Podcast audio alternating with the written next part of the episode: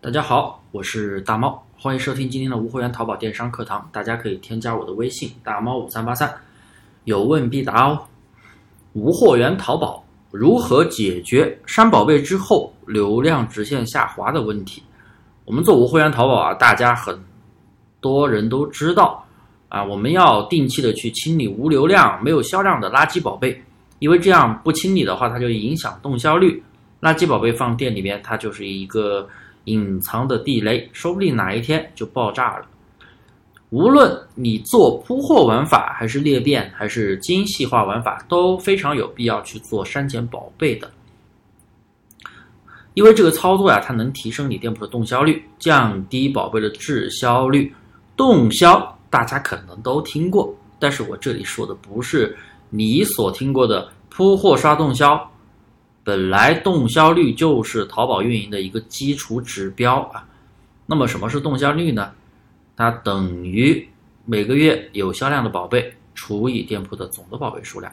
那么你垃圾宝贝删除之后，你店铺里边有流量、有销量的宝贝就会越来越多，总的宝贝数越来越少，那么动销率就会越来越高，那你的店铺权重自然就越来越高了，这样的流量你才会持续。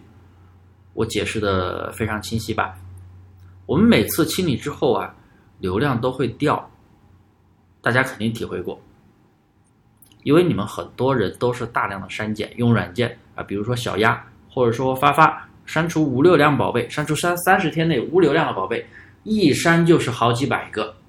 那我们必须要清楚，一个正常的店铺会每天删好几百个宝贝吗？不会，所以啊。你大量的删减就会被系统判定为是一个异常的操作，那么系统认为你非正常操作店铺，自然就会给你店铺降权了。我说一下我们淘差价课程是怎么清理的。举个例子，我们淘差价的学员的店铺啊，我们一般是在上宝贝的第二周之后啊，也就是第三周，宝贝数量基本达到了两百个，每天上十到二十个宝贝嘛。然后这个时候就要开始做一个优化删减，半个月进行一次，每次不超过六十个宝贝，每次删减不超过六十个宝贝，分三天删完，分批啊，这样的话，一般删减宝贝带来的影响会比较小，对于我们来说是比较小的。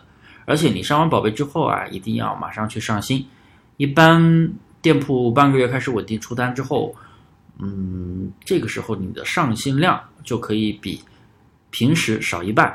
甚至再少一点点都行啊，但是要定量的去上啊，少一点可以。当然了，当然你不能继续传那么多，传那么多，你的宝贝数量会越来越多，好不容易删下来的又上去了。删减宝贝，我们的店铺肯定到最后是宝贝数量越少越好。大家可以去看那些大店铺做的特别好的那种大店铺，人家宝贝数量都是非常少的。当然了，我说的只是我们淘沙价课程的情况。你的店铺怎么去删减？要结合你自己店铺的情况。比如说你是铺货店、裂变店，宝贝数量比较多，那你一定不要一下子删很多，一定要慢慢分批进行。